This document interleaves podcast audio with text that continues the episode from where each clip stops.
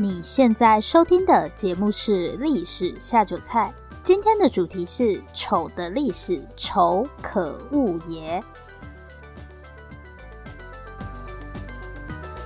Hello，欢迎来到《历史下酒菜》，我是 Wendy，今天是我们的第五十六集节目。然后呢，在开始今天的节目之前，有一个抽奖活动。是方舟文化这个月出版的新书，叫做《人类群星闪耀时》。其实这本书是在西元一九二七年就出版了。我们上一集说到，每个人做的决定都有可能会改变历史。《人类群星闪耀时》是由十四个短篇历史故事组成。那他选择的这些故事都是人类历史上的关键时刻，就是当你面对一个重要抉择的时候，这些我们很熟悉的历史人物，比方说托尔斯泰、列宁、威尔逊，他们会做出什么样的选择？那这样的选择又是如何影响历史的？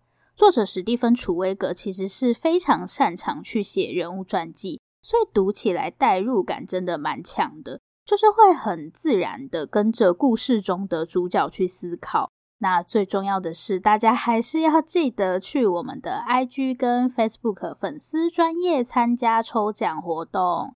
对，这次一共会抽出三本书送给大家。那也谢谢方舟文化提供我们赠书，详细的资讯大家可以参考一下我们这一集的说明栏。好，我们今天的主题是丑的历史，丑可恶也。第五十一集的时候，我们讲过美的历史嘛，所以今天就要来谈谈丑的历史。其实这一集的命运有点坎坷。我本来是打算讲完美的历史之后，就直接接着讲这一集，但接下来就过年了嘛，然后缅甸又爆发政变，所以这一集就一直被拖到现在。之前谈美的历史，主要都是聚焦在审美嘛，就是不同时代大家对美会有不一样的标准。那我就想说，丑的历史大概也差不多是这样吧。但我看完资料之后，就发现所谓的丑完全不是一个这么简单的东西，就是长相好不好看而已。其实它背后有很多复杂而且有趣的含义。所以，我们今天这一集的主题非常简单，就是要来聊聊到底什么是丑。好，那我们就废话不多说，马上开始吧。在提到丑的时候，大家应该会很直觉的想到长相的美丑。我们今天这一集的标题是“丑可恶也”嘛，这其实是《说文解字》对“丑”的一个解释。《说文解字》是一部在东汉年间编成的字典，也是中国现存最早的字典。可恶应该蛮好理解的，就是让人讨厌、不喜欢的东西。所以丑其实不单单是指长相好不好看。理论上，它应该包含了各种让人不喜欢的东西。那接下来我们要看的第一个部分就是不祥之兆，指的就是那种不好的象征，比方说天有异象之类的那种感觉。这里我要分享一个算是我的童年 阴影吧。小时候我要睡觉的时候都会放录音带来听，对，是录音带，里面就是像睡前故事那样的东西。现在的爸爸妈妈可以直接放 Podcast，不用再放录音带了。有一个故事我真的是印象非常深刻，这个故事就是孙叔敖与两头蛇。我不知道大家有没有听过这个故事，历史上是真的有孙叔敖这个人。孙叔敖是春秋战国时期楚国的一个宰相。好，他跟两头蛇的故事就是，有一天呢，还是小孩的孙叔敖在出门玩耍，回到家之后就不吃饭，然后很闷闷不乐。那妈妈就会问嘛，问他说到底是发生什么事啦？结果孙叔敖就说，他刚刚在回家的路上看见了一只长了两颗头的蛇。那根据孙叔敖的说法，看见两头蛇的人就会死。所以他觉得自己已经来日不多，就非常的难过。然后妈妈又问他说：“诶，那现在那只蛇在哪里呢？”孙叔敖就一边哭一边说：“因为怕还有其他人看到那只蛇，所以他就把蛇打死埋起来了。”听完这段话，妈妈就称赞孙叔敖是个会替别人着想的孩子。这个故事到这边就结束了。可是听完之后，我完全不关心孙叔敖是不是个会替别人着想的孩子，所以看到两头蛇是真的会死掉吗？听完这个故事，我就超惊恐，想说孙鼠敖也太倒霉了吧！走在路上，然后莫名其妙就要死了。后来那卷录音带就被我封印了。那一阵子，我都非常小心的提醒自己不要去奇怪的地方。其实这个故事本来应该是要鼓励小朋友多替别人着想，看来在我身上起了很奇怪的化学反应。从这个故事，我们就可以很明显的看到，像两头蛇这种东西就会被当成是不祥的征兆。我们现在都知道，这就是一种基因突变嘛。不过在还没有这种观念的时候，这种畸形就会被当成好像有什么不好的事情要发生了。然后我在找资料的时候，就发现其实一直到现在都还是有一些类似的都市传说。在西方世界比较有名的就是瘦长人。这个传说的内容是有一个穿着黑色西装的人会在森林里游荡。叫做瘦长人，顾名思义就是这个人长得又瘦又长，反正就是他的身高跟四肢都不像正常人的比例，而且一般他是没有脸的。那如果你遇上瘦长人，会发生什么事呢？据说你会生一种奇怪的病，会做噩梦或是出现幻觉。在西元二零一四年的时候，美国威斯康星州就曾经发生一起跟瘦长人有关的伤害案件。这起案件是发生在三个大概十二岁左右的小女生身上，她们都是同学啦。案发当天，这三个人是一起相约到公园去玩耍。那不知道为什么，其中的两个人就突然拿出刀子，连续砍了，就是剩下那个女生一共十九刀。后面大家当然会很疑惑，说为什么要突然刺伤你的同学？明明平常大家都是朋友，无冤无仇，而且才十二岁的孩子。结果那两个刺伤人的女生就说他们是被瘦长人指使的。好，那当然不可能会有什么瘦长人出来指使他们，因为关于瘦长人的传说根本就只是网友的恶作剧。在西元二零零九年的时候，某网站举办了一个关于灵异现象的 P 图大赛，就是用 Photoshop 制作一些灵异照片。瘦长人就是当时的参赛作品之一。那后来不知道为什么这个故事就在网络上越传越广，反正就是搞得煞有其事，你也不知道到底是真的还是假的。说到这里，我突然想到有一个故事跟瘦长人蛮类似的，就是日本的裂嘴女。我快速的讲一下关于裂嘴女的传说。这个传说是说，有一个女生不知道因为什么原因，有人说是受到诅咒，但也有其他版本认为是整形失败。反正这个女生的嘴巴就是一路裂到大概耳朵这边。那大家应该可以想象那个画面。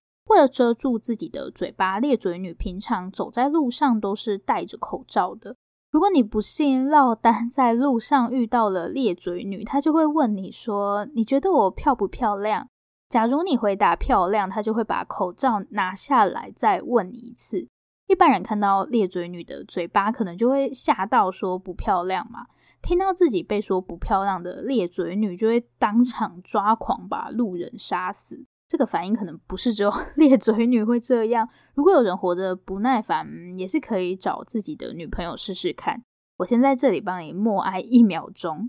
你说我已经练就了一身睁眼说瞎话的功夫，无条件说你漂亮，好不好？可是只要你回答漂亮，裂嘴女就会拿出剪刀把你的嘴剪得跟她一样漂亮。不管怎么回答，下场都会很惨。裂嘴女这个都市传说到底是从哪里来的？目前还没有一个明确的答案，只知道说大概是一九八零年代左右开始在日本流行起来。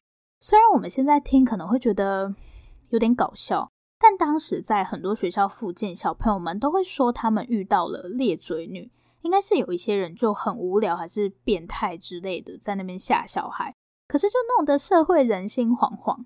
其实不管是两头蛇、瘦长人，或是裂嘴女，他们在外表上都跟一般人不太一样嘛，所以大家就会觉得说，看到他们好像就会发生什么很不好的事情。这种行为是不是有点那个什么以貌取人？现在这个时代当然不会鼓励你以貌取人。我们都知道坏人不会把我是坏人四个字写在脸上嘛，那样也太蠢了。但是呢，在历史上有很长一段时间，人们认为长相跟你这个人会不会犯罪是有关系的。意思就是，有些人一看就长得很邪恶，天生就是会做坏事的脸。下个部分我们就带大家来看一下，到底什么样的脸是会做坏事的脸，大家也可以检测一下自己是不是坏人脸。虽然我们都知道以貌取人是不好的，但在历史上，这种以貌取人的例子真的是讲都讲不完，而且不管在东方西方都可以看到类似的案例。比方说，像是尖嘴猴腮或是獐头鼠目之类的形容词。为什么长得像老鼠的人就不是善类呢？老鼠到底招谁惹谁？还有一个常常会在新闻上看到的，就是每次有那种很凶残的杀人犯，新闻就很喜欢说他们是什么下三白眼，就是眼珠比较小，然后左右两边跟下面眼白面积会比较大，这种眼睛就叫做下三白眼。好，听起来就是没有什么根据。其实早在古希腊时期就已经有这种把人的长相跟性格连结的说法，比方说四肢粗壮的人通常会比较勇敢，或是龅牙的人可能个性就比较残暴，然后额头又高又圆的人就比较愚蠢。可是，在传统中国的观念里面，不是都强调要天庭饱满吗？所以，同样的面相在不同文化里面象征的意义可能是不一样的。从大富大贵 变成愚蠢之人，因为过去就是认为你的性格跟长相有关系嘛，所以就开始出现一种说法，觉得说我们可以透过人的长相来判断谁比较有可能做坏事。简单来说，罪犯就是天生长着一张坏人脸，而且这种观念其实一直持续到十九世纪，甚至是二十世纪都还是很流行。其实距离我们并没有很遥远。好，有一个叫做隆布罗梭的意大利犯罪学家，就曾经写过一本叫做《犯罪的人》的书。它里面想要强调的就是说，生理因素对于犯罪行为的影响，就是符合以下这些特征的人，可能是比较容易犯罪的。比方说呢，肤色偏黑的，头发又卷又粗的，或是你牙间缝隙比较大的，真的是观察的蛮细致的。牙齿 缝隙都不放过，还有就是像脑容量比较小这种的，现在听起来当然会觉得很莫名其妙。不过隆布罗梭其实是把这些特征看作是一种身体缺陷，就是因为有身体上的缺陷，才会导致这些人比较容易犯罪。当然，现在的研究已经证实说这 两者之间并没有什么关系啦。可是，在当时，像这样以貌取人的风气真的是非常的盛行。举一个最明显的例子，就是关于犹太人。其实欧洲一直都有反犹太人的传统，并不是因为希特勒大家才开始迫害犹太人。在中世纪，甚至是更早之前，你都可以找到犹太人被迫害的历史，像是在西元前二世纪的塞琉古帝国。好，大家应该对这个塞琉古帝国有点陌生，就是历史课本上会草草带过的段落。不过亚历山大这个名字应该还算熟悉吧？亚历山大是一个叫做马其顿王国的王子。那亚历山大之所以名气那么大，就是因为他这个人非常会打仗。所以在他统治马其顿的这段时间，马其顿帝国的疆域横跨了欧亚非三个大陆。亚历山大的一生几乎都是在打仗中度过。那因为他也死得很突然，所以他一死，整个帝国就陷入了分裂。塞琉古帝国就是当时分裂出来的其中一个国家。好，回到迫害犹太人这件事情上，因为不管是亚历山大的马其顿帝国，还是之后分裂出来的这些国家，他们在文化上都是比较偏向希腊的，就是古希腊罗马的那个希腊，所以他们常常就会在信仰或是习俗上面跟犹太人起冲突。总之呢，我要讲的就是，其实欧洲一直都有反犹太的传统，然后我们也可以看到很多针对犹太人长相的描述。蛮有趣的是，他们今天说犹太人很邪恶、很坏，并不是去讨论人家的行为，而是把重点放在别人的长相。就是说，你看他长那样这么丑，所以他一定是一个大坏蛋。我举一些例子给大家听。有一篇文章，他就在讨论犹太人的眼睛。他说犹太人非常的狡猾又虚伪，你看他的眼睛就知道了。因为犹太人的眼神就是很呆滞，然后眼皮又很浮肿，听起来蛮像刚睡醒的我。然后作者又说，这这应该是鱼尾纹吧？就是犹太人在很年轻的时候就会有鱼尾纹，这种眼睛就是邪恶的眼睛。其他还有像是说人家鹰钩鼻、鼻孔外扩，看起来就很贪婪。反正犹太人就是长得又丑又邪恶，所以丑并不单单只是长相问题，长得丑同时也代表你这个人很邪恶。那其实不是只有犹太人被这样贴标签，社会上一些比较边缘弱势的族群同样会遇到类似的问题。在大概是十九世纪末的时候吧，美国就开始出现一种被叫做丑陋法的法律。它正式的名称其实不叫丑陋法，应该是针对乞丐的管理条例之类的。这条法律规定说，任何身体有残缺或是疾病的人都不可以随意出现在公众场合。如果被抓到的话，就会被罚钱。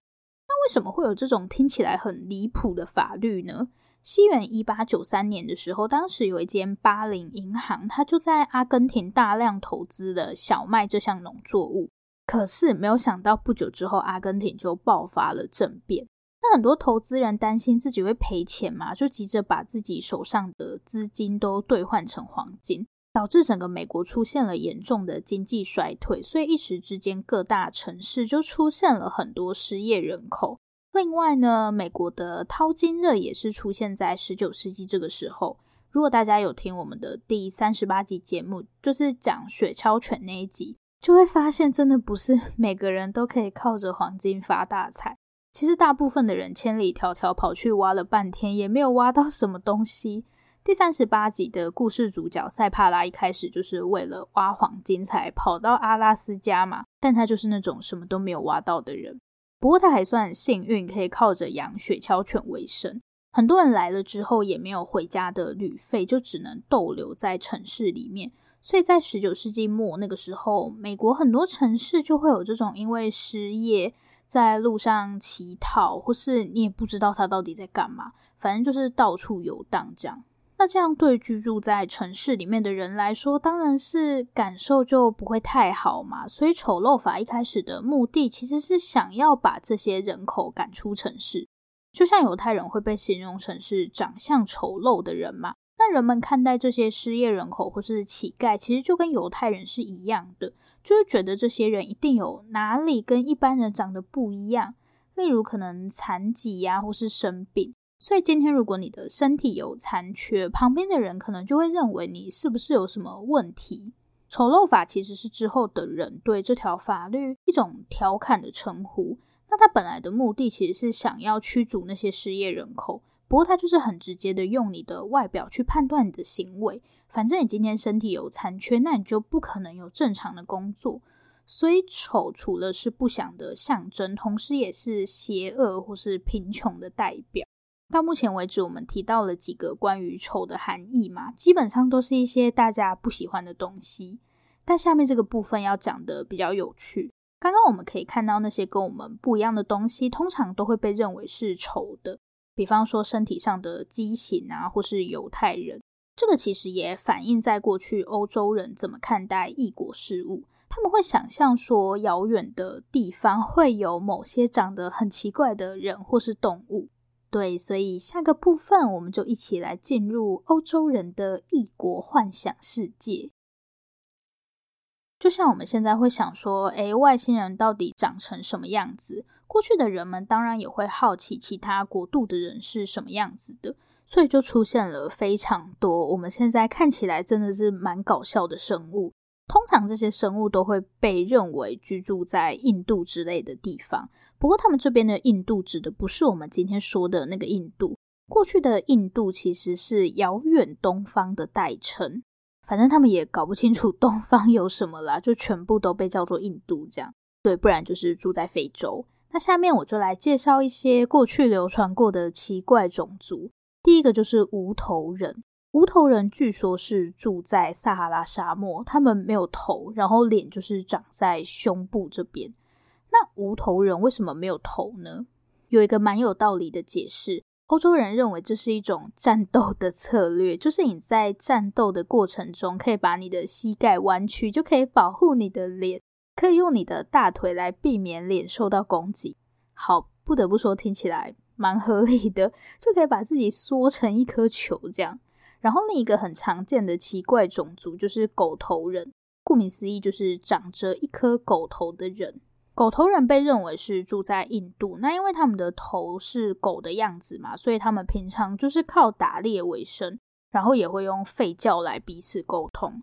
第三个要介绍的种族也是居住在印度，他们被叫做独角人，不是像独角兽那样头上长一只角，是他们就只有一只腿，但那只腿异常的 巨大，大家可以想象，就是把你的两只脚合并成一只的样子，所以他们平常走路都是用跳的，因为欧洲人认为印度非常的炎热，所以只有一只脚的话，你就可以减少跟地板接触的面积还有时间。我觉得他们的解释听起来真的 一点都不胡烂，就很有道理，不觉得吗？而且这只脚还有一个非常厉害的功能，因为这只脚长得很大嘛，所以热到受不了的时候，独角人就会往地上一躺，然后举起他的大脚当做遮阳伞。有没有觉得非常的实用呢？既可以走路，又可以遮阳。总之就是有很多这种听起来很有趣的物种。不过，随着大航海时代的来临，欧洲人很快就会发现，以上这些神奇的人种都是不存在的。但看到其他国家的人，对他们来说还是蛮神奇的，所以就出现了一种我们现在听到应该会觉得很吓人的东西，就是人类动物园。就像我们会去动物园里面看动物，人类动物园的意思就是把人类像动物那样展览。听起来是不是很难以想象？那他当然不会把所有人都拿去展览，基本上就是欧洲人负责看一些有色人种呢，比方说非洲人或是亚洲人就会被当成展览品。西元一八一零年的时候，有一位叫做莎拉巴特曼的女性，她本身是生活在南非的科伊科伊人，就是非洲当地的一个游牧民族。那跟欧洲人比起来，他们的臀部是比较突出的，所以当时有一个英国医生就觉得这是个商机，就把莎拉巴特曼带到伦敦去进行展览表演。这种展览人类的风气到一八七零年代以后，可以说是达到一个高峰，在很多大型的博览会上都可以看到类似的展览。西元一八八九年在巴黎举办的世界博览会上，除了有大名鼎鼎的埃菲尔铁塔。另一个热门景点就是由四百名非洲人组成的黑人村展览，而且这个时候很多博览会都会在宣传单上面强调这次他们会展出多少种民族。那在西元一八九六年的时候，美国有一间动物园，甚至为了吸引游客前来，就直接在动物园里面建了一个美洲原住民的村落。那些原住民就是一样在里面吃饭睡觉，只是外面就有一堆人在那边看你。基本上就跟动物园里面的动物没有什么两样。然后，其实，在台湾也曾经出现过人类动物园。台湾第一次参加这种大型博览会是在西元一八七三年，当时在维也纳的世界博览会上有一个中国馆。台湾那时候展的东西就是一些我们的特产，像是樟脑、茶叶、煤矿，不然就是米跟糖之类的东西。反正那不是一个很受 欢迎的展览啦，光光听着就觉得嗯，好像有点无聊。那等到台湾成为日本殖民地之后，大家也知道嘛，日本就是要脱亚入欧，全面西化。反正西方人做什么，他们就跟着做什么。西元一九一零年，日本跟英国一起合办了一个日英博览会，在这次的博览会上，就出现了福尔摩沙土著村。对，真的就是展览台湾的原住民。就是像前面那个动物园里面的美洲原住民村落，是真的有人在里面生活。除了有福尔摩沙土著村，另外一起展出的还有爱奴村，就是居住在日本北方的阿伊努族。可能因为效果蛮热烈的关系吧，之后只要日本有举办或是参加这种博览会，基本上就一定会有人类动物园的展览。那在同一时间会这样把人当成展览品的活动，其实不是只有人类动物园，还有另外一种叫做畸形秀或是怪胎秀的表演。人类动物园主要是展出一些异民族嘛，反正就是有别于西方主流社会的那些族群。畸形秀应该从字面上很好理解，对，它就是用来展出那些可能身体上跟一般人比较不一样的人。最早的畸形秀可以追溯到十七世纪。当时有一个意大利人叫做约安内斯，其实他就是我们今天说的寄生双胞胎，就是双胞胎在妈妈肚子里的时候，其中一个胚胎没有发育完全，那小朋友生下来之后，可能就会多出一只手或是脚之类的。约安内斯在他的肚子这边就多出了一颗头。好，其实我也不确定这算不算是一颗头啦。这颗头是没有任何功能的，所以它不是连体婴。那个头并没有自己的意识。那因为外表很奇特的关系，约安内斯就到处在欧洲巡回演出。到了十九世纪的时候，这种畸形秀几乎变成是一种大众的娱乐，在游乐园或是马戏团都可以看到类似的表演，像是他们会把那些没有四肢的人叫做海豹人或是蛇人，就是要引起大家的好奇心，然后你就会买票进去看嘛。当时最有名的就是一对来自泰国的连体婴兄弟，他们是胸腔的部分连在一起，以当时的技术是没有办法把他们分开的。在一次偶然的机会下，这对兄弟就被介绍给一个苏格兰商人。后来他们就辗转进入到琳琳马戏团。不知道大家有没有听过琳琳马戏团？琳琳马戏团其实是世界三大马戏团之一，就是纽约大苹果马戏团，还有一个大家很熟悉的太阳马戏团。不过琳琳马戏团已经在二零一七年的时候解散了。近年这种马戏团表演争议比较大，因为就会涉及到动物福利的问题。所以类似的表演其实也不是那么受欢迎了。那畸形秀退出历史舞台的时间就又更早，西元二十世纪以后，畸形秀就开始慢慢没落。主要原因是因为医疗技术更进步，所以这种身体上的畸形就渐渐失去它的神秘色彩。前面我们谈到丑的时候，都是一些负面的标签嘛，什么邪恶啊、犯罪这种的。但从人们对异国生物的想象，或是像畸形秀这样的活动，其实所谓的丑，在某些时候对人类也是具有吸引力的。我觉得这个部分确实是还蛮有趣的。好，那以上就是今天的节目内容啦。